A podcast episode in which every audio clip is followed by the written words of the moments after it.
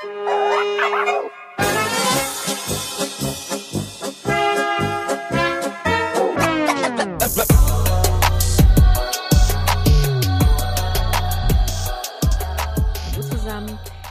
gerade im Garten und dachte mir, ich mache noch eine Intro vor dem eigentlichen Intro, um euch ein bisschen zu, zu warnen und um Nachsicht zu bitten.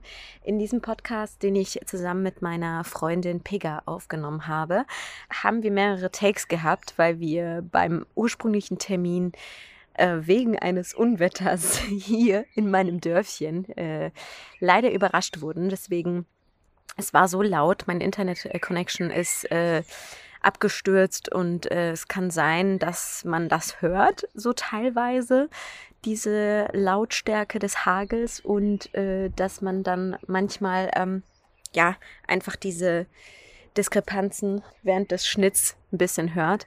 Bitte habt Nachsicht. Das Wichtigste ist aber, es ist ganz anzuhören und ähm, bringt die Message rüber, die wir rüberbringen wollten. Und ja, das wollte ich nur kurz nochmal sagen, dass ihr ein bisschen Verständnis dafür habt. Vielen lieben Dank. Ich wünsche euch viel Spaß beim Podcast und hoffe, ihr konntet daraus viel Wissen generieren. Bis dann. Ja, herzlich willkommen, liebe kulturell inkorrekt Zuhörerinnen und Zuhörer. Hier ist wieder eure Podcast-Hostin Moni. Heute bin ich mit der lieben Pega, meine liebste Freundin aus in der Nähe von München. Ich muss jetzt nicht genau ja. deinen Wohnort teilen. Ähm, liebe Pega, ich freue mich sehr, dass du heute dabei bist und mit mir über das Thema oder das Land Iran sprichst. Das ist ja ein teilweise sehr umstrittenes Land und wir sprechen heute in dieser Folge darüber, wie es denn wirklich ist. Vielen Dank, dass du dabei bist. Ich freue mich sehr auf deinen Input. Hallo, vielen, vielen Dank, dass du mich in dieses Gespräch mit einbeziehst. Ich freue mich schon sehr darauf, äh, mich ein bisschen über Iran zu äußern. Ja, und ähm, bevor wir jetzt auch schon thematisch in, das, äh, in, das, äh, in den Podcast so reingehen und über das Thema Iran, würde ich dich gerne oder ich würde dich gerne bitten, dass du dich vorstellst. Wer mhm. bist du überhaupt? Äh, erzähl uns deine Geschichte. Äh, mit wem haben wir es hier zu tun? Also, ähm, ich bin die Pegga. Ich bin 27 Jahre alt. Ich bin in München, mitten in München in Schwabing geboren. Ich bin ein richtiges Münchner Kindel ähm, und wohne seitdem ich zwei bin, Nähe München. Also nicht direkt in München, aber auch nicht äh, weit weg von München. Also eigentlich äh, relativ an der Grenze, weißt du ja. Und mhm. genau, ich bin ursprünglich aus dem Iran und Genau, und darüber reden wir jetzt dann gleich. genau, bevor wir jetzt auch starten, noch eine klitzekleine Frage. Was hast denn du für einen akademischen bzw. beruflichen Hintergrund? Also ich war ursprünglich früher auf der Hauptschule, weil mhm. ich ein sehr aufgewecktes Kind war, was äh, viel lieber Zeit damit verbracht hat, zu spielen als zu lernen. Habe mich dann aber äh, zu einer Ausbildung entschieden als Hotelfachfrau. Da wurde mir dann aber klar, dass ich äh, nicht bereit bin, äh, so 80 Stunden Wochen für einen mickrigen mhm. Hungerlohn äh, zu haben und habe mich deswegen entschieden, mein Abitur an der Berufsoberschule in München nachzuholen. Habe ich dann auch gemacht. Und dann habe ich mich entschieden, Bauingenieurwesen zu studieren, weil ich in die Fußstapfen von, vom Papa treten wollte. äh, musste dann aber früh merken, dass das leider nichts ist für mich, weil einfach die Menschen da äh, keine Menschen waren, mit denen ich mir mein zukünftiges Leben äh, vorstellen konnte. Also in dem Sinne, dass ich nicht wollte, dass solche Menschen in Zukunft meine Kollegen sind. Äh, und habe mich dann dazu entschieden, in meinen ursprünglichen Plan einzutreten und zwar Wirtschaftspsychologie zu studieren. Das mache ich jetzt auch. Ich bin im fünften Semester äh, und studiere berufsbegleitend. Das heißt, ich bin zwei Tage die Woche in der Uni und drei Tage in der Woche arbeite ich. Sehr, sehr schön. Dann äh, fangen wir auch mal mit unserem Thema an, das Thema Iran. Es gibt ja viele Mythen. Es ist ein sehr umstrittenes Land, was ich ja vorher schon gesagt habe. Deswegen wollen wir ja mit dieser Folge auch ein Stück weit das, was in der Medienwelt so über Iran gesagt bzw. berichtet wird, mal die Mythen aufdecken und mal zeigen, so nee, eigentlich ist Iran auch ganz anders. Es hat sehr, sehr schöne Seiten. Ich würde jetzt mal einfach für den Anfang sagen, wie würdest du den Iran das Land am besten für den Einstieg jetzt in drei Begriffen besch äh, beschreiben? Ähm, ja, das ist schwierig, das in drei Worte zu fassen, aber ich habe mich für folgende drei Wörter entschieden und zwar einmal für herzlich, für offen und für naiv leider auch. Mhm. Inwiefern naiv? Kannst du das vielleicht noch ein bisschen beschreiben, was du damit meinst? Oh, ja, das ist, oh, das Problem ist an Iran, also an der iranischen Bevölkerung. Ich, äh, ich, ich versuche das immer zu trennen, Iran im, im Sinne von der Regierung und von der Bevölkerung. Die, die Bevölkerung ist einfach sehr naiv, weil sie, oh, weil sie versucht, ein Leben zu leben, was äh, ihnen von der Regierung nach ein bisschen äh, schwer gemacht wird. Sie mhm. streben nach etwas, was äh, sie letztendlich auch schaffen vielleicht, aber halt nicht wirklich. Ja, also es ist so, die, die glauben an etwas und sie hoffen auf etwas, was leider äh, in nächster Zeit sich nicht ändern wird. Sie haben mhm. schon so oft gekämpft, ob es jetzt irgendwelche ähm, äh, irgendwelche Präsidentwahlschaften sind, wo sie dann auf die Straßen gehen und kämpfen und und leider Gottes auch dumme machen, Sachen machen wie rumschießen und hast du nicht gesehen. Mhm. Also die streben einfach nach etwas, was ein bisschen unmöglich ist für die. Wir gehen ja auch später so ein bisschen auf die Politik drauf ein. Ich würde das später mhm. einfach nochmal ähm, aufnehmen, aber du bist ja zum Beispiel eine Frau, die war jetzt in der letzten Zeit vor Covid natürlich immer ja. regelmäßig im Iran. Also ich kann mich daran erinnern, seit ähm, also Kinderjahren warst du, wenn nicht äh, jeden Monat, äh, jeden Monat, jedes Jahr oder halt regelmäßig dort und mhm. hast da bestimmt auch viele Eindrücke gesammelt. Was hast du denn so für Eindrücke von, von dem Land allgemein und besonders von den Menschen gesammelt? Wie, wie wirken die auf dich? Ja, also die Menschen, das ist, also ich finde wirklich, und das sage ich jetzt nicht nur, weil ich selber Iranerin bin, ich finde, die Iraner sind einfach die herzlichsten und offensten Menschen überhaupt.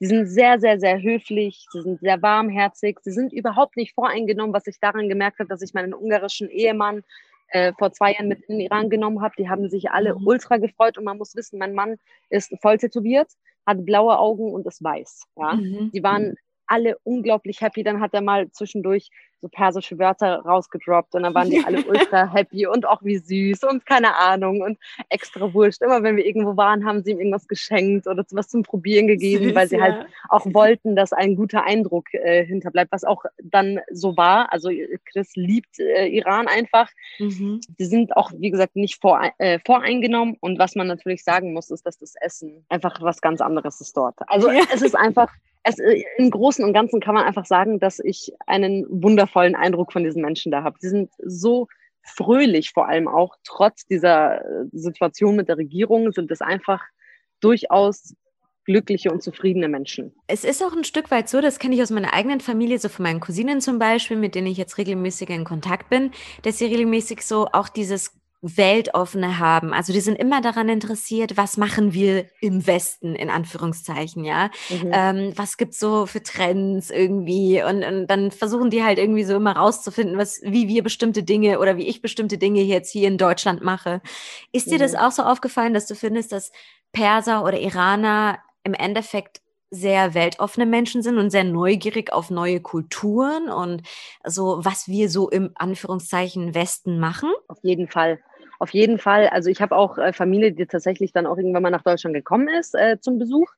Und äh, die wollten dann auch immer so viel wie es geht sehen, in die, in die Lokale gehen, in die, ähm, in die bayerischen Lokale und äh, mhm. äh, wollten in die Kirchen hingehen. Also mein Opa ist zum Beispiel streng, also nicht streng gläubig, aber er ist halt sehr gläubig. Und er, ich glaube, er war hier in zehn Kirchen, weil er unbedingt verschiedene Kirchen sehen wollte, weil der, also die sind schon sehr daran interessiert, ähm, dass sie so viel wie es geht von anderen Kulturen mitnehmen können. Was liebst du am Iran besonders? Also außer das Essen natürlich. Äh, Gibt es irgendwas Schönes, was du dort, äh, also das Schönste, was du dort jemals gesehen oder erlebt hast, wo du sagst, boah, also das wünsche ich mir zum Beispiel auch in Deutschland oder in einem anderen Land oder whatever. Was kannst du da irgendwie, weiß ich nicht, ähm, ich meine, es gibt ja auch zum Beispiel ein Weltkulturerbe dort. Äh, ich glaube, das mhm. ist da beim Fars oder Pars. Ich bin mir nicht hundertprozentig sicher, ja. genau. Oder gibt es irgendwie das Kaspische Meer, was dich besonders, ähm, also was du besonders schön findest, was was zeichnet so Iran aus? Boah, das ist eine sehr schwierige Frage, weil es einfach sehr, sehr, sehr vieles ist, was ich an Iran äh, so besonders finde. Also zunächst finde ich die Kultur im Iran so besonders nicht, weil es eine Kultur im Iran gibt, sondern weil es so unglaublich viele verschiedene Kulturen bei uns gibt. Mhm. Wenn du weiter in Süden fährst, sind die Menschen komplett anders als die im Norden oder im Westen oder im Osten. Die sind überall, wo du hingehst, haben die Leute ihre eigene Art, ihre eigenen Kulturen, ihre eigenen Traditionen, ihre eigene Offenheit, äh, ihre eigene Besonderheit. Wie du schon gesagt hast, am Kaspischen Meer zum Beispiel ist es ja sehr tropisch. Da hast du schon mal einen wunderschönen Strand. Du mhm. hast unglaublich offene Menschen. Du hast im Süden aber dann wiederum noch offenere Menschen, die, deren Kultur es einfach nur ist zu tanzen. Ja. Das, Im Süden ist das Einzige, was zählt, Essen und Tanzen. Und tanzen. Ja, also die, die, am Persischen Golf unten, die haben eine ganz eigene Art, aber eine wundervolle Art. Mhm. Ähm, die sind, äh, also im Iran ist einfach das, dieses Vielfältige, ist das, was ich am Iran am meisten liebe. Sagen wir es, machen wir es kurz. Weil mhm. im Iran hast du die Möglichkeit, alles in einem Monat durchzumachen. Du hast eine Riesenwüste, du hast zwei Weltmeere, an denen du gebunden bist. Am Persischen Golf ist es eher mit der Karibik zu vergleichen. Ja, du hast mhm. unglaublich schöne Strände, du hast dieses rosane, diesen rosanen See, du hast äh, unglaublich viele kulturelle Dinge, die du besuchen kannst, sehr viele geschichtliche Sachen, die du sehen kannst. Dann hast du sehr, sehr viel wunderschöne Natur. Dann liebe ich am Iran, was die Bedeutung von Familie ist, weil dort ist Familie nicht nur Familie, sondern die, die Cousine 17. Grades von meiner Oma ist immer noch für mich wie meine Oma. Also yeah also einfach dieser, dieser Familienzusammenhalt, dass sie immer zusammen was unternehmen, dass, dass äh, dieses die Freizeitaktivitäten allein im Iran. Also ich war bisher leider Gottes nur im Norden, beim Kaspischen Meer und in Teheran, was ich aber, wenn Corona vorbei ist, sofort ändern werde.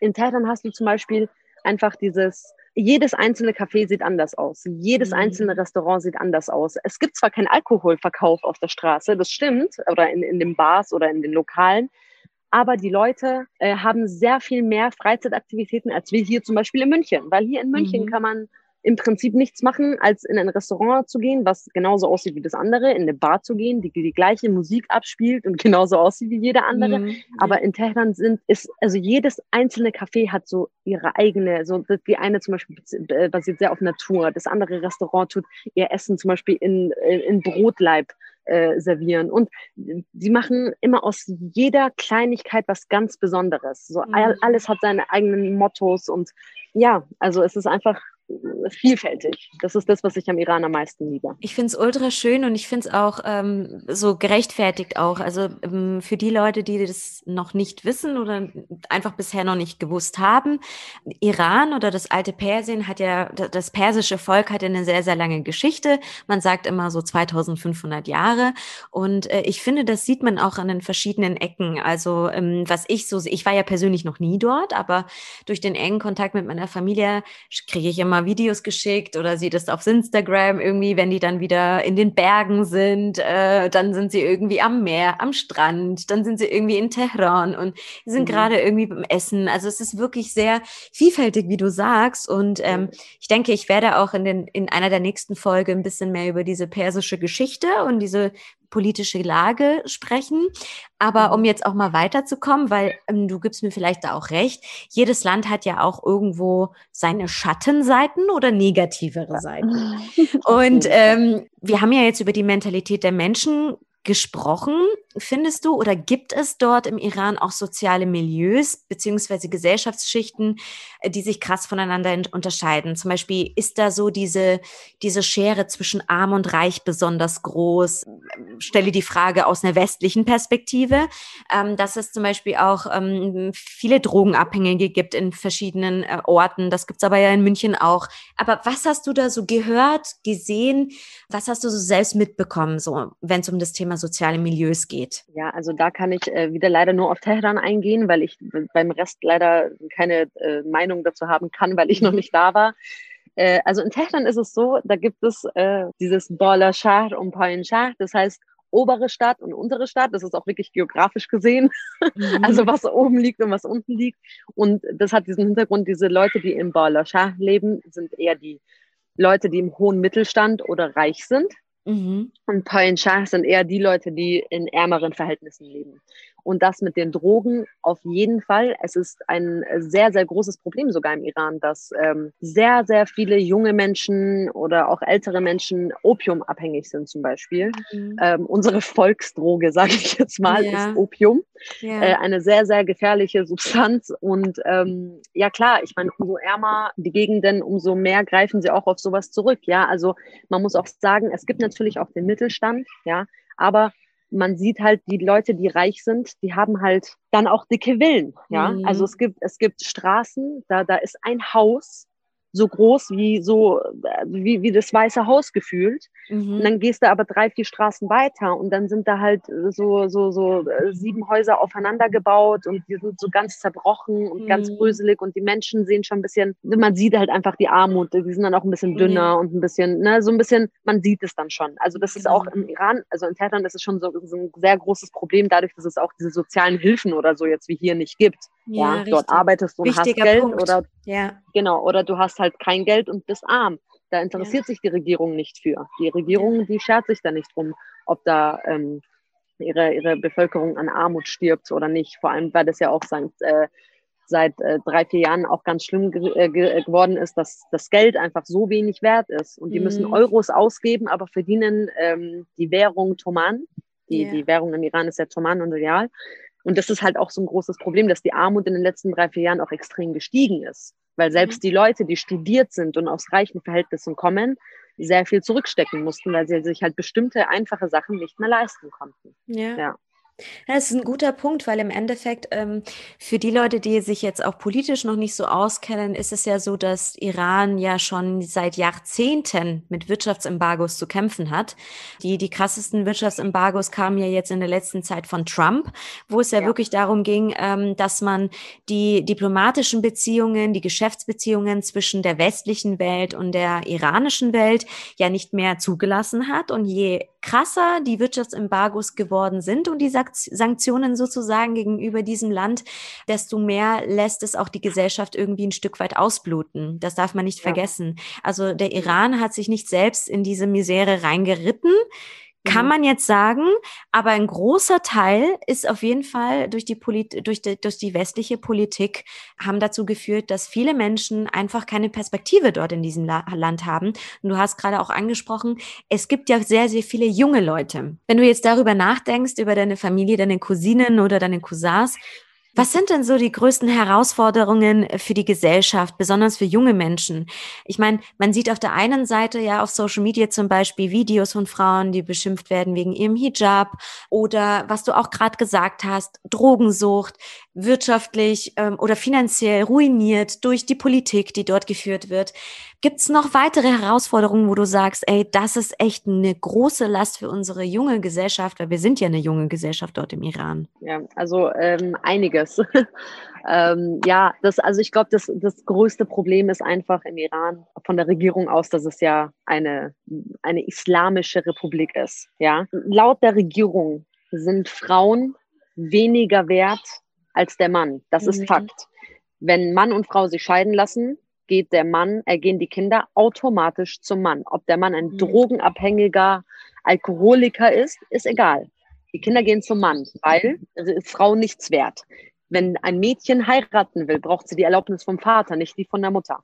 Also so solche Sachen, die halt einfach extrem sind. Äh, die Frauen arbeiten dort ganz normal. Die Frauen, also das bekommst du natürlich so nicht mit. Also das sind halt Sachen, die weiß ich, weil meine Eltern mir das erzählen oder weil meine Cousins und Cousinen mir das erzählen. Wenn du im mhm. Iran bist, bekommst du davon im Großen und Ganzen nichts mit, weil auch mein Mann, als der im Iran war, hat auch gesagt, hä, irgendwie sehe ich hier zu 80 Prozent Frauen arbeiten und, und äh, also der hat es gar nicht so erwartet, ja, aber generell so dieses, diese, dieser Mix aus, aus Religion und Regierung, das ist, glaube ich, die größte Herausforderung für die iranische Bevölkerung, weil, wie gesagt, die Iraner sind sehr, sehr, sehr freiheitsliebend. Ja, sie bestehen auf ihre Freiheit, sie wollen ihre Freiheit, sie sind, wie gesagt, offen. Es gibt natürlich auch sehr viele gläubige Menschen, aber selbst die unterstützen die, die, die, die Art und Weise, wie dieser Staat ihre, ihr Land führt, nicht wirklich, weil die Regierung einfach nur im eigenen Interesse agiert und nicht im Interesse der Bevölkerung. Das ist so, glaube ich, diese, diese,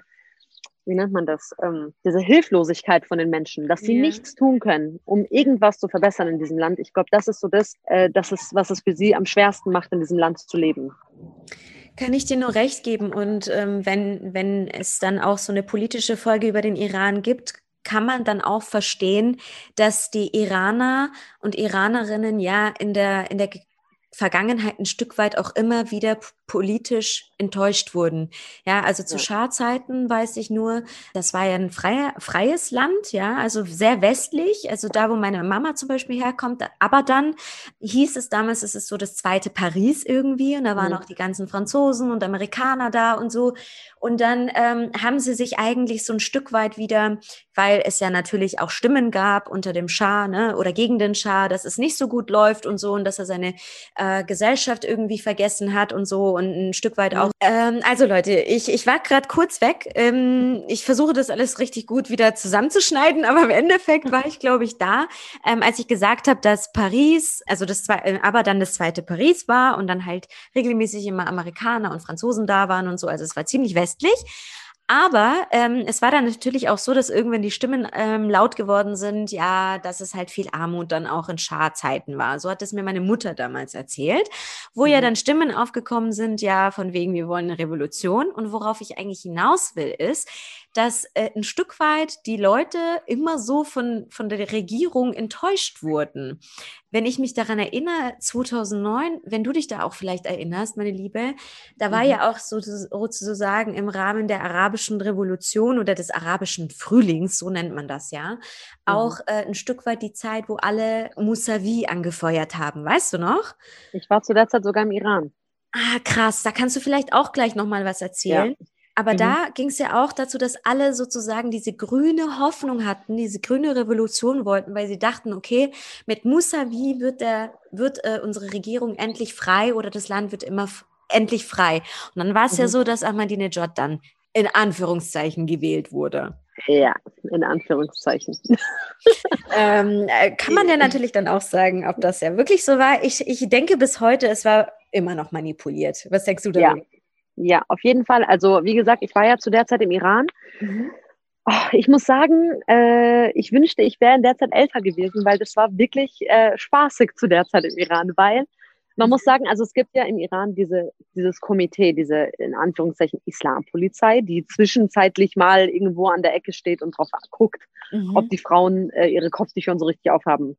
Äh, und dann müssen sie halt ihre drei Meter lange Haare ein bisschen mehr, mehr, verdecken. Also im Iran haben sie es ja eigentlich eh nicht so streng mit dem Kopftuch, aber so, dass man halt ein Modeaccessoire, ne? Ja, also für mich, ja. ich, ich finde es immer schön. Also ich sage dann immer, hm, okay, cool, jetzt habe ich so eine grüne Tasche, jetzt kann ich auch meine, mein Kopftuch grün ja, machen und so. Ja. Also für mich ist es immer was Schönes, weil es ist, wie gesagt, nicht so dieses strenge ähm, von, von, wie von wie in, in Saudi-Arabien zum Beispiel oder so. Mhm sondern wirklich sehr modern. Die Mädels haben ihre Haare immer ganz offen und haben dann so ein kleines Tüchlein auf dem Kopf und das war's. Ne? Ja. Aber das ist jetzt wieder ein anderes Thema. Also zu der Zeit äh, war, war zum Beispiel dieses Komitee gar nicht da. Also ähm, die Regierung war ja nicht dumm, die haben äh, alles, alle diese ganzen Komitees weggetan. Die Leute, die Mädels sind ohne Kopftuch rumgelaufen, die haben alle ein grünes Band um, ums Handgelenk oder ums, ums, um den Fuß gehabt, grüne Jacken angehabt, grüne Shirts angehabt.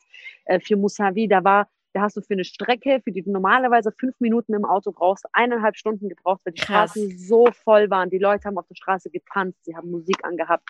Die sind wahnsinnig geworden. Also nachts war es dann auch wiederum ein bisschen gefährlich, weil wie gesagt, ein paar äh, Übermotivierte waren natürlich dann auch dabei, die dann irgendwelche Kanonen dann äh, genommen haben und rumgeschossen haben. Zwar jetzt nicht beabsichtigt auf Menschen oder so, aber trotzdem sind dann wieder ein paar Menschen gefallen wegen irgendwas, was total schwachsinnig ist. Aber also man hat richtig gemerkt, die Leute hatten Hoffnung. Also das war auch yeah. das, das, beste Jahr, ähm, dass ich da war, weil das war so das Jahr, wo ich gemerkt habe, okay, die Iraner wollen eine Veränderung, sie wollen Freiheit, sie wollen, sie wollen, dass sich was ändert, ja. Die, und das, yeah.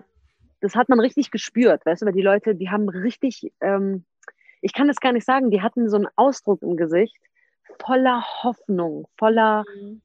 voller äh, irgendwie, äh, voller Wünsche, so dieses, bitte lass ihn gewinnen, damit, ne, damit wir frei leben können endlich. Ob das jetzt so wäre, dass man frei ist, also ob, ob die dann wirklich frei gewesen wären, sei jetzt wieder dahingestellt, weil das weiß man jetzt leider nicht. Ja. Da die Wahlen zu 100 Prozent manipuliert wurden. Wir waren am Fernsehen ähm, live dabei. Die haben ja die Stimmen gewählt, weil ja.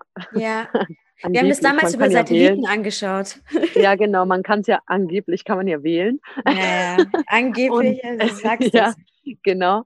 Und ähm, das Lustige ist halt, beim Wählen haben sie äh, nicht gelogen, weil es waren ja vier Kandidaten, von den anderen zwei weiß ich ehrlich gesagt gar nicht mehr die Namen. Ich weiß es ähm, auch nicht mehr. Aber ähm, Ahmadinejad war an dritter Stelle und Mousavi war mit, ich kann mich jetzt auch nicht an die Zahl erinnern, ich will jetzt auch nicht lügen, aber weit aus über die anderen drei, ne? Also wirklich ja. sehr, sehr weit vorne.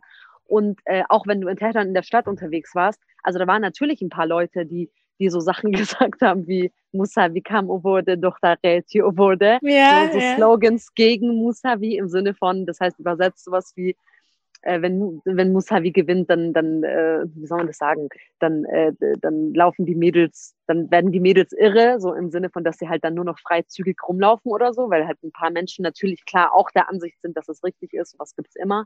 Ähm, aber wenn du dir das mal angeguckt hast, also rein vom optischen her, du warst in Teheran unterwegs und du hast äh, original 99 Prozent der Menschen in grünen Shirts gesehen und da waren da halt ein Prozent so verbitterte alte Menschen, die dann so da standen. Das waren auch echt nur alte Menschen immer, die dann da standen und total verbittert rumgeschrien haben und nee und äh, hier Ahmadinejad soll weiter bleiben und so. Mhm. Und keiner kann mir erzählen, dass diese ein Prozent, sagen wir jetzt mal in Teheran, ich meine, Teheran ist jetzt natürlich auch nicht die ganze, ganz Iran, ja, aber das kann mir niemand erzählen. So, ja. Äh, also das war einfach augenscheinlich zu sehen, dass dass, das, ähm, das Musa, dass die Bevölkerung Musavi will. Ja? Und selbst wenn es knapp geworden wäre, Musavi hätte gewonnen. Und dann war es aber so, dass Musavi ganz viele Stimmen hatte und ganz vorne war. Und am Ende war es aber irgendwie doch, ja, Ahmadinejad ist wieder vier Jahre Präsident. Ich so, ah ja, okay. Wie das ist das passiert? So, das war so ein Schlag also, ins Gesicht, weil voll. ich habe hab dann schon so meinen Reisepass so mental schon eingepackt und meine Koffer ja. schon gepackt, so, weißt ja. du, das, also ich komme jetzt, Leute und so, aber ja. ähm, ich, also ich bin auch der Meinung, das war hundertprozentig gefaked, die Wahlen. Ja. Und man ja. hat aber auch gesehen, und darauf will ich auch, äh, wollte ich auch oder wollen wir, glaube ich, auch beide hinaus, die Gesellschaft ist nicht zufrieden mit der Re Regierung, die ihr, Nein. also die ihr aufgedrückt wird. Ja? Also der, ja. und diese Regierung hat rein gar nichts mit dem Koran zu tun. Das verwechseln auch viele Leute. Also die mhm. denken, der Koran ist ein aggressives Buch, das uns mhm. vorschreibt, uns selbst einander zu massakrieren kontrollieren und äh, uns die Freiheiten zu nehmen. Aber ja. Viele Menschen verstehen nicht, dass einige islamische oder muslimische Regierungen den Koran missbrauchen für ihre theokratische politische Führung, die sie an den Tag legen. Und das ist das, was ich immer wieder betonen will. Die Menschen ja haben nichts mit der Regierung zu tun und die Regierung hat nichts mit dem Glauben Islam oder mit dem Koran zu tun. Punkt. Ja. Und das sollte ja. man wirklich immer wieder sagen. Und weil das sagst du auch immer wieder und es hat auch damals 2009 gezeigt, die Menschen im Iran sind nicht die, die in der westlichen, westlichen Berichterstattung dargestellt werden. Klar, es gibt ja. vielleicht so diese 1%, was du auch selber gesagt hast, aber das ist wirklich minimal und diese traditionellen Menschen gibt es überall. Weißt du, da gibt es ja. auch in Deutschland, die gibt es auch in Bayern. Ja. Weißt du? Ja, ja, ja. Wenn wir jetzt mal über die westliche Be Medienberichterstattung sprechen, haben wir ja jetzt schon teilweise beantwortet, aber ich will es gerne nochmal von dir konkreter hören. Findest du, dass die westliche Berichterstattung über das Land Iran gerechtfertigt ist? Wenn ja, warum? Wenn nein, warum nicht? Also ich finde überhaupt nicht, dass es gerechtfertigt ist. Äh, nicht, weil ich sage, dass die, die äh, Berichterstattung gelogen ist, das nicht. Ähm, vieles ist leider Gottes wahr. Mhm. Aber ich finde nicht fair, dass so ein wundervolles, wunderschönes Land wie Iran, wo die Bevölkerung überhaupt nicht einverstanden ist mit der Regierung, wo wir ja gerade schon dabei waren, damit reingeschoben wird. Also, also diese, diese, ähm, weil die tun ja die Regierung und die Bevölkerung in einen Topf schmeißen. Weil ja. wenn, also auch ich, wenn, also wenn ich meinen deutschen Kollegen erzähle, ich fliege dieses Jahr in den Iran, heißt es, boah, traust du dich das? Oh. Boah, uh. So, und dann sage ich halt auch, Leute, nein. Was, was, also das, das ist für mich, und das ist so das, was ich schlecht finde, dass, ja. dass durch diese Medienerstattung Iran wirklich, wirklich, wirklich in ein schlechtes Bild gerückt wird. Diese ganzen wunderschönen Seiten, die Iran hat, ob das jetzt von der Bevölkerung ausgeht oder von der wunderschönen Kultur, von der Geschichte, von der wunderschönen Natur, von allem, was Iran zu bieten hat, tun sie diese eine Sache, mit denen auch wir Iraner nicht glücklich sind, so heftig in den Vordergrund bringen, dass dass die ganze Welt denkt, Iran besteht aus Frauen, die äh, mit Burkas äh, komplett be besetzt sind, schwarz und Frauen haben nichts zu sagen und Frauen arbeiten nicht, Frauen fahren nicht Auto und Frauen werden gesteinigt und hast du nicht gesehen. Ja. Obwohl das, obwohl das nicht das ist, was Iran repräsentiert. Ja. Ist auch so. Es ist einfach, oh mein Gott, ich weiß nicht, ob du das gerade hörst, dass es hier gerade so ein Unwetter gibt, aber ich rede mal einfach weiter und ignoriere das. Äh, aber äh, das ist, ähm, ich würde es so beschreiben wie einseitige, Me also Berichterstattung, finde ich das. Es ist sehr einseitig, das ist so Feindbild Iran, ja. Ähm, ja. So diese Menschen sind zurückgeblieben, das sind ja nur Leute, die, das sind ja Terroristen. So, mhm. so wird das meines Erachtens besonders, also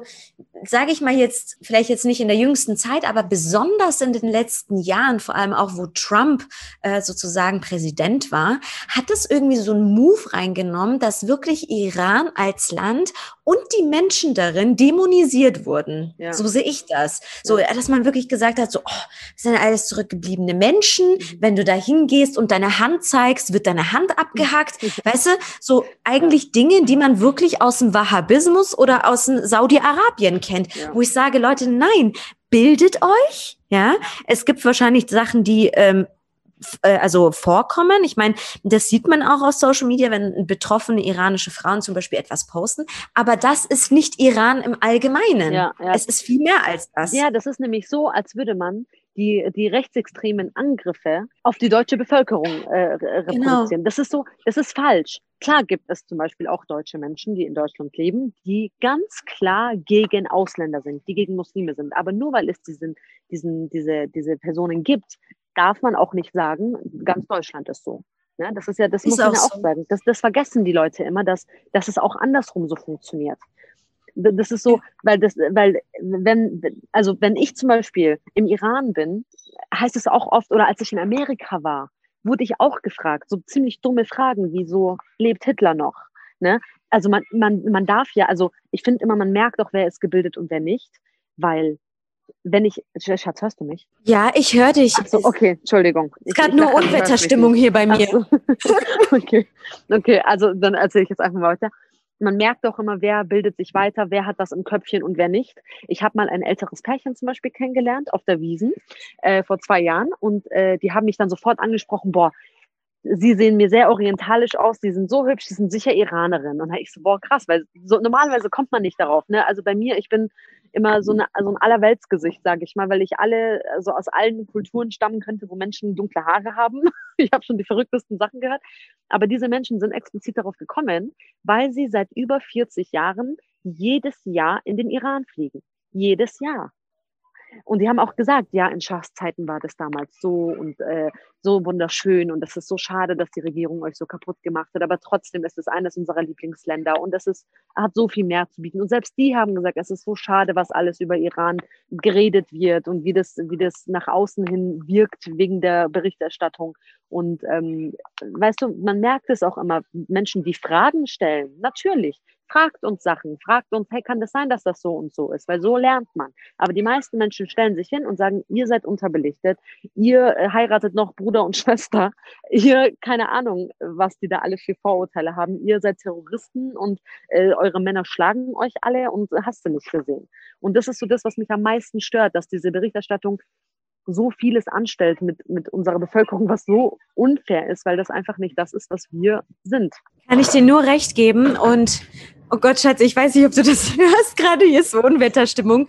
Aber ähm, äh, das, was ich jetzt als letztes verstanden habe, wie sie uns hinstellen, ich kann es auch nur betonen, auch mit meiner Kollegin, die war, ähm, ich glaube, vor einem, nee, das war vor Corona, also vor zwei Jahren im Iran und sie hat gesagt, boah, krass, Moni, ich war da, ich war drei Wochen da, die war da, glaube ich, mit ein paar Freunden auch dort mhm. und die hat gesagt, es ist so ein krasses Land, so wie das in den Medien dargestellt wird, komplett anders. Die Menschen sind so offen, die sind so modern, die sind so interessiert an dir, die tragen dich auf, Wänden, auf Händen. Ja. Besonders, ja. was du auch äh, vorhin mit deinem Ehemann gesagt hast, besonders wenn du halt vom Ausland kommst und anders aussiehst, sind die total neugierig, wie du bist und, und woher du kommst. Deswegen hätte ich jetzt auch gesagt, bevor man sich die Erlaubnis nimmt, über ein Land zu urteilen, ist es einfach immer am schlausten, selbst mal dorthin zu reisen und sich ein eigenes Bild zu machen, sodass die iranische Regierung ähm, oder wir als Land einen Teil dazu beitragen, dass über unser Land so berichtet wird? Oder findest du, das Land könnte noch irgendwie oder die, ähm, die Gesellschaft könnte da noch mehr dazu beitragen, dass nicht dazu so darüber so berichtet wird. Und was würdest du dir denn von der westlichen Medienwelt wünschen, wie man über Iran in Zukunft berichten sollte? Also zum einen denke ich, die Regierung kann, äh, also die Bevölkerung, Entschuldigung, ähm, die iranische Bevölkerung kann, glaube ich, leider Gottes nicht wirklich viel ändern dafür, dass die westlichen Medien anders gestaltet werden da die äh, iranische Regierung die iranische Bevölkerung relativ eingrenzt eigentlich, was die Außenwelt betrifft. Da sind wir den Chinesen ein wenig ähnlich.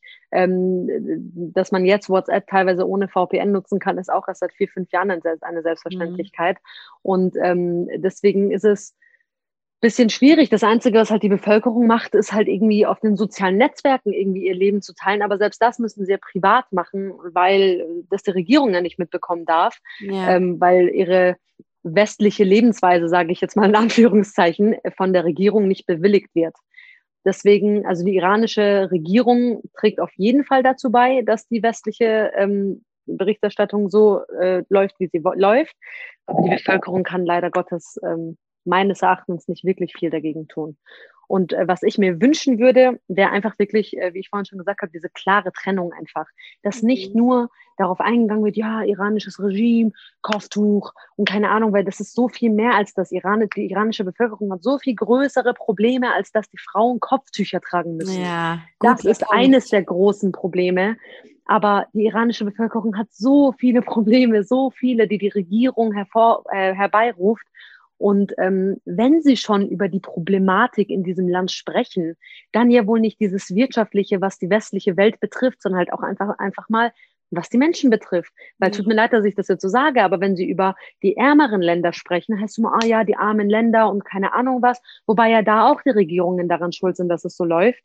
Ja, und bei den Iranern heißt es immer, ja, Iran ist äh, blöd, Iran ist streng, Iran ist islamistisch und Iran, keine Ahnung was. Sind und, alles äh, Terroristen das, und so, die ja, genau, Iranerinnen genau, so, Iraner, ja. so, Oder auch damals, als es mit dem IS gestartet ist, dass dann, also das ist ja sowieso dieses, dieses Minderbemittelte, dass sie dann wirklich sagen, ja, der IS und der Iran, hä, der IS hatte Iran zum Beispiel auf der ersten Liste von den Menschen, die sie am meisten gehasst haben. Und dann kommt die westliche Medienerstattung und sagt, ah ja, Iran ist mit dem IS gleichzustellen, weil äh, die sind gleich. Nein, sind wir nicht. Die iranische Bevölkerung will das nicht.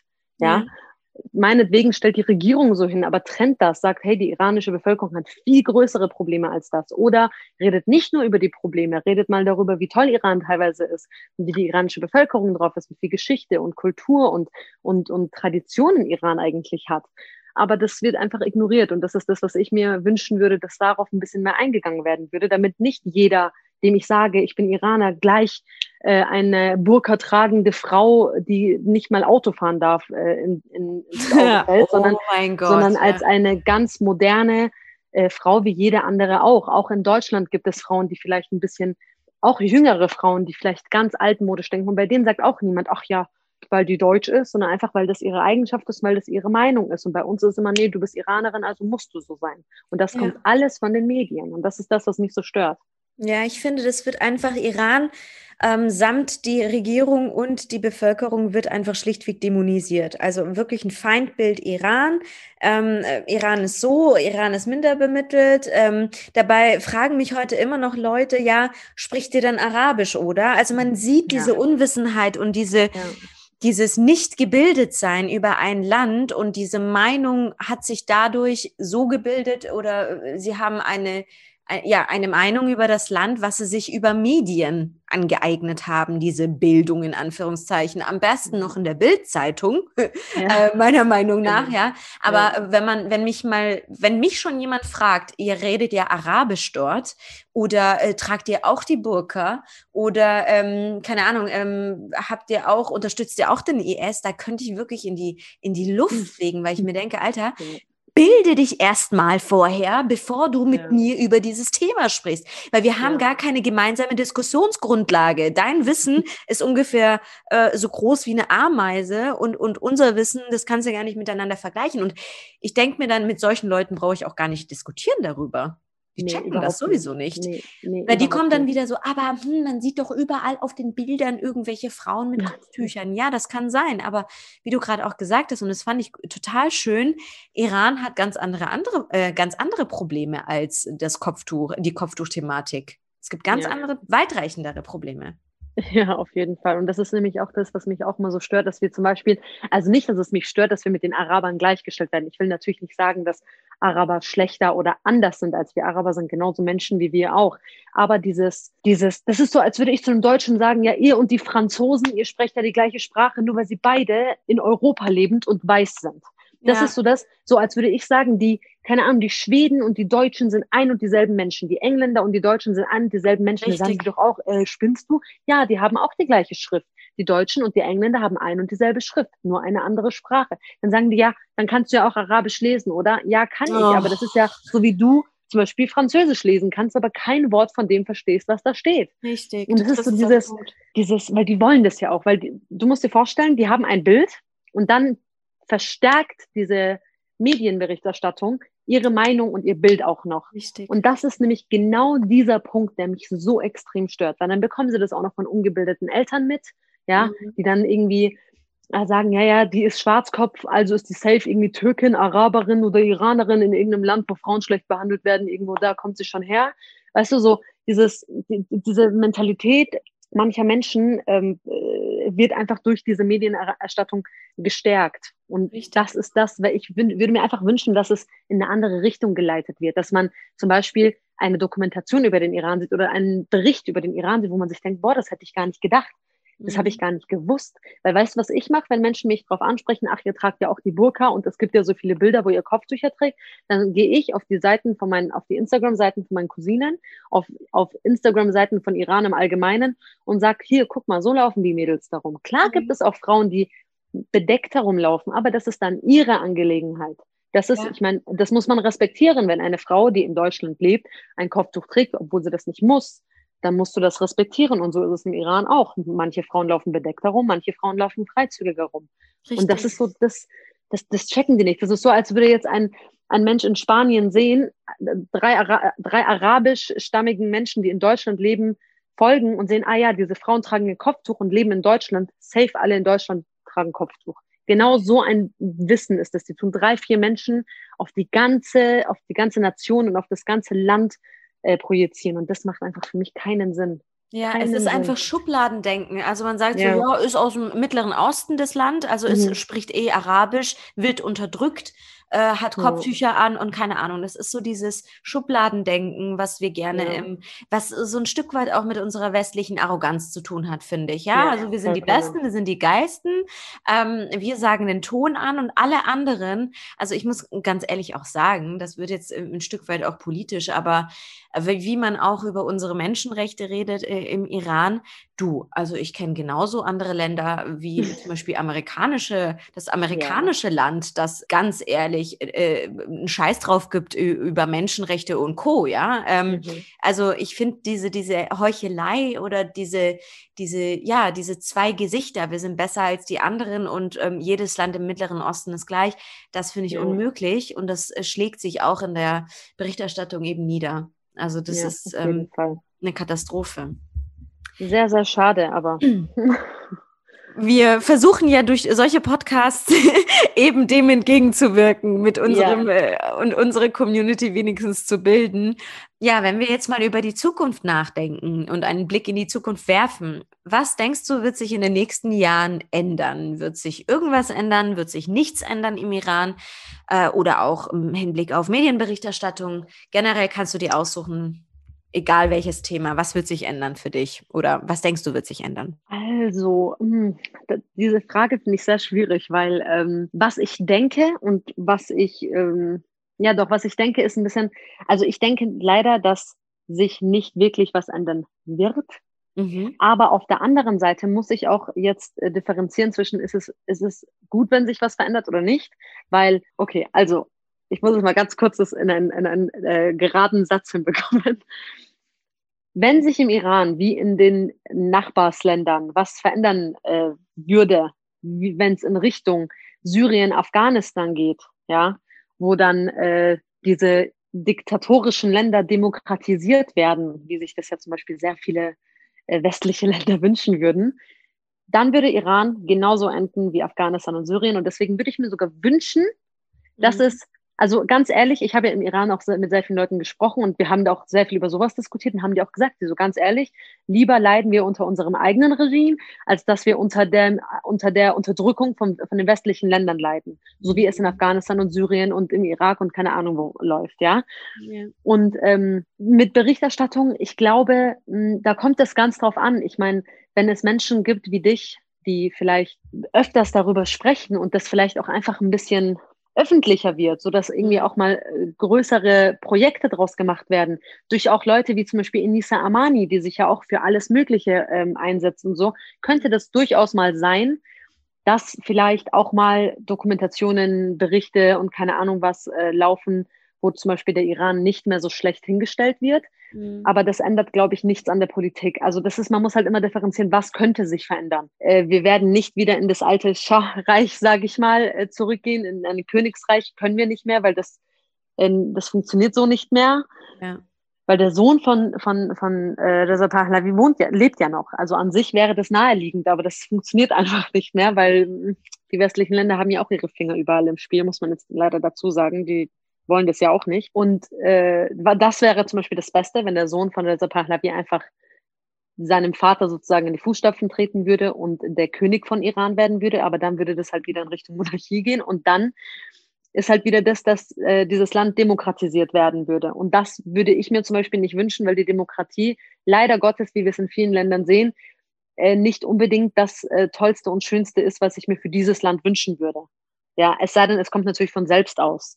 Wenn ein, Land, wenn ein Land sich selbst dazu entscheidet, äh, demokratisch zu werden, dann ist es was anderes, als wenn es durch den Einfluss von anderen westlichen oder demokratischen Ländern dazu gezwungen wird. Das ist immer so ein bisschen, deswegen finde ich diese Frage ganz, ganz schwierig, muss ich ja. ehrlich sagen. Ja, nee, aber ja. Ähm, es, es, ist ja auch deine persönliche Einschätzung. Also ähm, ja. ähm, meine Tante, meine Mama oder deine Papa würde vielleicht anders antworten, aber für mich ist es ganz interessant, wie du da halt eben darüber denkst, mhm. ähm, weil ich eigentlich im Endeffekt sehr ähnlich denke. Also ich denke, wenn es externe Kräfte geben würde, die mit, mit Zwang eine, ein, systemisch, also ein, das politische System im Iran stürzen würde, dann würde es uns in wie die anderen ähm, Länder gehen, wo der arabische Frühling durchgezogen ist. Es ja. wäre Chaos pur. Es würden ähm, die Mächte an die Macht kommen, die nicht an die Macht kommen sollten. Und die würden, äh, seien es jetzt irgendwie der Westen oder ähm, radikale ähm, Mächte, sage ich mal. Das wäre eigentlich schlimmer für die Iranerinnen und Iraner in dem Land, weil wie du gesagt hast, ich glaube auch, klar, sie sind nicht vollends zufrieden mit der Situation, aber mhm. es ist immer noch besser als das, was in den Nachbarsländern abgeht. Und ich denke, wenn alles, wenn jedes politische System durch Druck an ein anderes System verwandelt wird, kann nur Mist rauskommen. Deswegen muss das auf natürliche Art und Weise geschehen und auch ein Stückchen schrittweise. Also ich habe so die Hoffnung, mhm dass äh, die, die Lockerungen im Iran immer so schrittweise kamen. Ka klar, das wird jetzt nie so frei sein wie in Deutschland vielleicht, so in den nächsten mhm. Jahren, aber so diese Freiheiten kamen eben schrittweise und ich wünsche mir für die iranische Bevölkerung, dass es einfach schrittweise so vorangeht. Aber ich denke, jede Art von aggressiver äh, Umwälzung des politischen Systems würde uns ins Chaos schmeißen und ähm, die Menschen noch unglücklicher und noch unterdrückter äh, leben lassen, sage ich mal. Also das, äh, weil du das gerade auch so gesagt hast, äh, das, was mir gerade einfällt, das erste Mal, wo ich wirklich Hoffnung für Iran hatte, war als, ich weiß nicht, ob du dich erinnerst, aber im September 2019, also vor zwei Jahren, war ja dieser Fall, dass dieses Mädchen in Teheran in, ähm, in ein, ah. sich in ein, in ein, Fußballstadion eingeschmuggelt hatte und mhm. das dann rauskam, dass das Mädchen war, weil ja. sie hatte sich als Junge verkleidet. Und die iranische Regierung wünscht das ja nicht, ja, dass ja, Männer genau, und Frauen richtig, auf so engem ja. Raum so nah aneinander hocken und so. Ähm, dann wurde sie natürlich rausgeschmissen und äh, beleidigt und direkt behandelt, ja. Ja. Und was war ihre Reaktion darauf? Also Gott, äh, also wirklich möge sie in Frieden ruhen. Die arme junge Frau äh, hat sich vor dem Fußballstadion in Brand gesetzt und ist ja, auch vor richtig. Ort noch gestorben. Richtig. Aber was mich halt wirklich glücklich gemacht hat, ist was, das war wirklich das erste Mal. In, in, in meinen Lebensjahren, dass äh, Iran sich auch, auch wenn es wirklich nur so ein unbedeutender Schritt ist, aber dieser eine Schritt ist gegangen, dass sie wirklich erlaubt haben, dass Frauen in ein Fußballstadion kommen durch diese Selbstopferung von diesem jungen Mädchen, also von dieser jungen Frau. Gänsehaut, ja. Ja, ja. also ich habe wirklich, ich weiß noch ganz genau, ich war im Urlaub an dem Tag und ich habe geheult wie ein Schlosshund, weil mir das so leid getan hat. Weil ich mir dachte, guck mal, die Leute wollen doch nur ein normales Leben, sie verlangen ja nicht viel. Und dann ähm, kommt so eine Tat aus so einer großen Verzweiflung und ich bin einfach nur dankbar, dass sie wenigstens nicht umsonst gestorben ist, dass wenigstens ihre jüngeren Schwestern, ihre Tanten, ihre wer auch immer von den jüngeren Mädels im Iran oder auch älteren Frauen im Iran, die vielleicht Interesse daran haben, in ein Fußballstadion zu gehen, ja, ähm, das jetzt machen können. Und das, weil sie äh, sich so geopfert hat. Und es war das erste Mal, dass die Regierung darauf reagiert hat. Und das war so das, ja. wo ich mir dachte, okay, anscheinend ist da noch was, was man Hoffnung nennt, was gar nicht so verkehrt ist. Also jetzt habe ich wirklich ein bisschen Hoffnung. Wie du schon sagst, dass es einfach Schritt für Schritt kommt lass es die kleinsten Schritte der Welt sein, wie einfach nur, dass Frauen jetzt in ein Fußballstadion dürfen. Ja. Aber dieser Schritt war für mich einfach so das erste Mal, dass ich Hoffnung hatte, dass irgendwas sich verändert im Iran. Ja, nee, kann ich mich auch sehr gut erinnern. Ich weiß nicht, ob die irgendwie den Namen Negar oder ich weiß es nicht, irgendwie irgendein Name, aber ich habe darüber auch gelesen damals. Da habe ich nämlich gerade angefangen bei so Optimist ähm, so, so, zu arbeiten und so. Und da kann ich mich noch erinnern, ich habe darüber dann auch an so einem Clubabend erzählt, weil mich das richtig mhm. mitgenommen hat, weil mhm. ich mir gedacht habe, okay, jetzt muss ich eine junge Frau in Brand setzen, mhm. bis die iranische Regierung ihre dummen Hirne, sorry mhm. für meine Ausdrucksweise, mal äh, zum Arbeiten bringt, ähm, um zu sehen, was sie eigentlich für einen Scheiß den ganzen Tag fabrizieren, ja. Und mhm. ähm, genauso wie du sagst, es ist eine tragische Situation, ähm, die aber zu, einer, zu einem positiven Outcome in dem Sinne geholfen hat. Und ich hoffe, wir schaffen das einfach immer weiter, durch diese kleinen Schritte irgendwann zu noch mehr Freiheit zu kommen. Das ist das, was ich mir für unsere Bevölkerung echt am meisten wünschen würde. Sie so, würden es also verdienen, ich, auf jeden Fall. Ja, wirklich. Weißt du noch, als auch die WM, die letzte WM, wo dann der Iran gegen, ah, oh, gegen wen war das? Gegen Argent nee, nicht gegen Argentinien? Argentinien. Nee, nee, nee, das war das letzte Spiel, wo sie dann auch rausgeflogen sind. Gegen wen war das jetzt nochmal? Ich weiß es nicht mehr. War das nicht das Messi-Spiel, wo sie gegen Messi gespielt haben? Nee, das war, glaube ich, vorher ich, ich Bin mir grad, ich bin mir gerade nicht sicher, weil einmal haben sie, ich glaube, sie haben erst gegen Ronaldo gespielt, wo ja jeder dachte, boah, Ronaldo macht die fertig, aber der hat ja sogar den Elfer verschossen, was für mich das schönste Erlebnis der Welt war. Das war so süß. Ja, die haben so gekämpft, die haben so gekämpft, Alter. Ja, also man muss ja sagen, Iran hat ja viele Stärken. Fußball gehört jetzt nicht unbedingt dazu, da sind ja. uns alle einig. Ja, ich, hab, ich, hab, ich war auch froh, dass Iran überhaupt so weit gekommen ist. Hätte ich gar nicht gedacht, weil die ja wirklich nicht. starke Gegner auch hatten und so. Ähm, aber, aber bei dem letzten Spiel, das weiß ich noch, da haben äh, mein Bruder und ich uns mit ein paar iranischen Freunden und, und, und Bekannten einfach zusammengehockt in die Leopoldstraße in München und haben uns da hingehockt und wir sind ganz vorne in der ersten Reihe gesessen.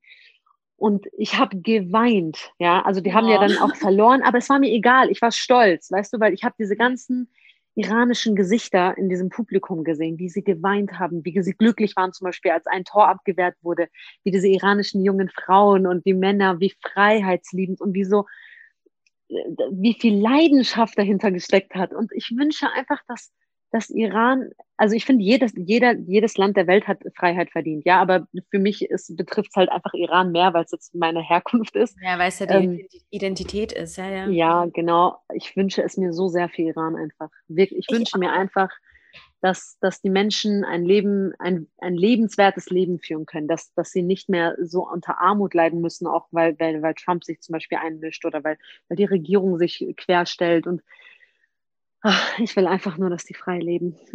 ich kann sich so, so voll und ganz verstehen und ich kann mich auch an eine Doku also eine Dokumentation, ja, slash Artikel äh, irgendwie erinnern, wo dann auch gesagt wurde oder geschrieben wurde, wie krass äh, die Iraner gekämpft haben, ja, in, mhm. in, in dem Fußballspiel. Und dass man bedenken muss, dass eine iranische Nationalmannschaft nicht die finanziellen Mittel hat, die jetzt äh, ähm, Brasilien hat oder Argentinien zum, zum Training und so, ja. Also die müssen unter Umständen haben die dementsprechend trainieren oder nicht trainieren können, was ja viele Leute einfach gar nicht wissen, so vom Niveau her, vom Trainingsniveau, von den finanziellen Mitteln, vom Support die haben sowas nicht wie die ganzen, äh, sag ich mal, westlichen Ländern, Amer lateinamerikanischen Ländern, wo die wirklich die Top-Scouts haben und die mhm. wirklich trainiert werden. Das ist ja bei uns in der Nationalmannschaft eigentlich gar nicht so der Fall. Und ich finde gerade deswegen umso schöner, dass sie so krass gekämpft haben um ihre ja.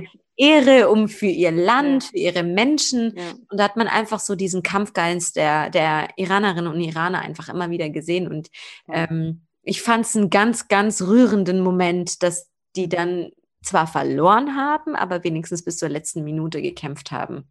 Ja, auf jeden Also ich, ich wie gesagt, ich, für mich war das auch gar kein Verlust. Ja, weil, dass genau. Sie eben früher oder später, dass sie rausfliegen, das war klar. Ja, klar. Aber ich war so stolz einfach auf die, weil wusstest du eigentlich, dass Nike zum Beispiel äh, sich geweigert hat, die zu sponsern? Ja, genau. Jeder, jede einzelne, Voll krass. jede einzelne Nationalität in der WM hat, wurde von Nike gesponsert, außer Iran. Und das ist so das, da habe ich richtig Hass bekommen, ne? Ich habe noch nie in meinem Leben so viel Hass verspürt. Ja, weil diese Menschen wollen doch auch nichts. Also weißt du, ich, ich bin ja auch, ich bin vollkommen dabei, wenn jemand sagt, ich unterstütze das iranische Regime nicht. Vollkommen, da stelle ich mich sogar dahinter und sage, hey, ich auch nicht. Aber dass man die iranische Bevölkerung so erniedrigt mit so einer so einer, ich weiß nicht, wie, wie ich das nenne, es ist einfach nur eine dumme Aktion, die einfach ohne Sens ist. Die macht gar keinen Sinn. Ja. Die haben uns einfach nur damit verletzt und, und niedergemacht. Einfach so, die sponsern jeden Schmarren, ja. Äh, Hauptsache, sie haben zwei Jahre davor erst irgendwie Trainingsanzüge für Frauen mit Kopftüchern, was ich übertrieben gefeiert habe, gemacht und haben das äh, wirklich, äh, haben das angeworben und ja cool, wir machen jetzt äh, für Frauen äh, mit Kopftuchen, für die machen wir jetzt, designen wir jetzt extra Sportkleidung und so. Und dann kommt die iranische Bevölkerung daher und die sponsern sie nicht mit, mit äh, statten sie nicht mit Trainingskleidung aus. Und das ist so, das ist so, das hat mir nochmal so einen richtigen Kick ins Gesicht gegeben, finde ich. Das ja. ist so unfair, wirklich. Das, das ist, das, ich weiß auch nicht. Ja, wie gesagt, also ähm, diese Separierung von, von Volk und, und Regierung ist halt einfach nicht mhm. vorhanden. Ja? Und ähm, was die äh, Regierung sozusagen versemmelt, muss die, muss die äh, Bevölkerung irgendwie ausbaden. Ja, genau. Wenn wir jetzt mal zum Abschluss kommen und äh, mhm. jetzt über deine Schlussworte nachdenken, hast du einen Appell, Wünsche oder irgendwas, was du am Ende noch äußern willst zum Ende des Podcasts, das die Welt wissen sollte? Was ich mir zum Beispiel von den Zuhörern, die mit dem Iran zum Beispiel noch nicht so viel zu tun haben oder sich noch nicht so viel damit beschäftigt haben und vielleicht irgendwie iranische Freunde, Bekannte oder Kollegen haben. Ähm, mich, mich freut es immer, wenn man, wenn man Leute äh, fragt, ja, wie ist es denn da so? Erzähl mal. Oder irgendwie auch mal, wenn man was über den Iran weiß, auch einfach mal random irgendwelchen Leuten davon erzählen, damit Leute einen guten Eindruck von diesem Land bekommen. Ja. Ähm, glaubt nicht immer alles das, was ihr in den Medien sieht, weil glaubt mir, auch in anderen Ländern wird über Deutschland Sachen äh, rumposaunt, die man vielleicht hier nicht so unterschreiben würde, aber es wird trotzdem rumposaunt und man wünscht sich ja auch nicht, dass andere Länder über die deutsche Bevölkerung oder über die, das deutsche Volk so denkt. Und was ich mir einfach wünschen würde, ist, dass man nicht alles, was man schwarz auf weiß im Internet liest, einfach nur für voll nimmt, sondern sich einfach mal ein bisschen schlauer macht und wenn man einen Artikel von der Bild sieht, sich einfach mal auf die, auf die Süddeutsche begibt oder sich auf die Frankfurter Allgemeine begibt und sich da vielleicht weiterbildet. Vielleicht mal irgendwelche YouTube-Videos über den Iran, irgendwelche, einfach irgendwie ein bisschen bilden, bevor man irgendwelche Urteile äh, fällt. Und zwar nicht nur über den Iran, sondern allgemein, über alle Länder, über die man Vorurteile hat. Da bin ich der Meinung, da sollte man sich für einsetzen, dass diese Vorurteile zunichte gehen. Ganz einfach. Sehr, sehr schöne Worte am Ende, meine Liebe. Ich bedanke mich bei dir, dass du die Zeit genommen hast für ein Iran-Special, um mit mir über äh, Mythen zu sprechen, Vorurteile, die man hat und ein bisschen aufzuräumen in dieser Welt voller Vorurteile gegenüber diesem umstrittenen Land. Äh, danke dir für deine Zeit. Du warst ein Riesenmehrwert für meinen Podcast. Ich danke dir. Das wollte ich dir eh noch sagen. Ich bin dir unglaublich dankbar dafür, dass du die Zeit genommen hast, dass du dir so viele Gedanken darüber gemacht hast und dass du jetzt diesen, diese Folge drehst, damit auch, wie du schon sagst, damit man vielleicht ein bisschen die Augen öffnet und ähm, wirklich, weil es ist keine Selbstverständlichkeit und ja, ich bin dir einfach wirklich dankbar dafür, dass du dir die Zeit genommen hast und dass ich mitmachen durfte. Das war mir eine sehr große Ehre und Genau. Vielen Dank, vielen lieben Dank. Ja, meine lieben Zuhörerinnen und Zuhörer, ihr habt gehört, äh, ihr habt ähm, hoffentlich mitgeschrieben, ihr habt euch vielleicht als To-Dos aufgenommen, euch ein bisschen mehr über den Iran äh, zu informieren. Ich habe ja auch gesagt, ähm, im Zuge dessen, mit dieser Folge werde ich auch eine politische Folge über die aktuelle politische Lage noch ein bisschen mehr sprechen. Ähm, in der nächsten Folge dann, damit ihr so ein Blog, äh, Iran-Blog habt, wo ihr ein bisschen mehr über dieses äh, Land erfährt. Und ja, ich danke euch auf jeden Fall, dass ihr uns die Zeit geschenkt habt, äh, reinzuhören, ein bisschen mehr über dieses Land zu erfahren. Und wenn ihr irgendwelche Fragen habt, könnt ihr gerne auf mich oder Pega zukommen. Erzählt von dieser Folge, shared sie fleißig mit euren äh, Leuten, sage ich mal, mit eurem Freundeskreis. Und ansonsten hören wir uns dann nächste Woche wieder. Bis dann!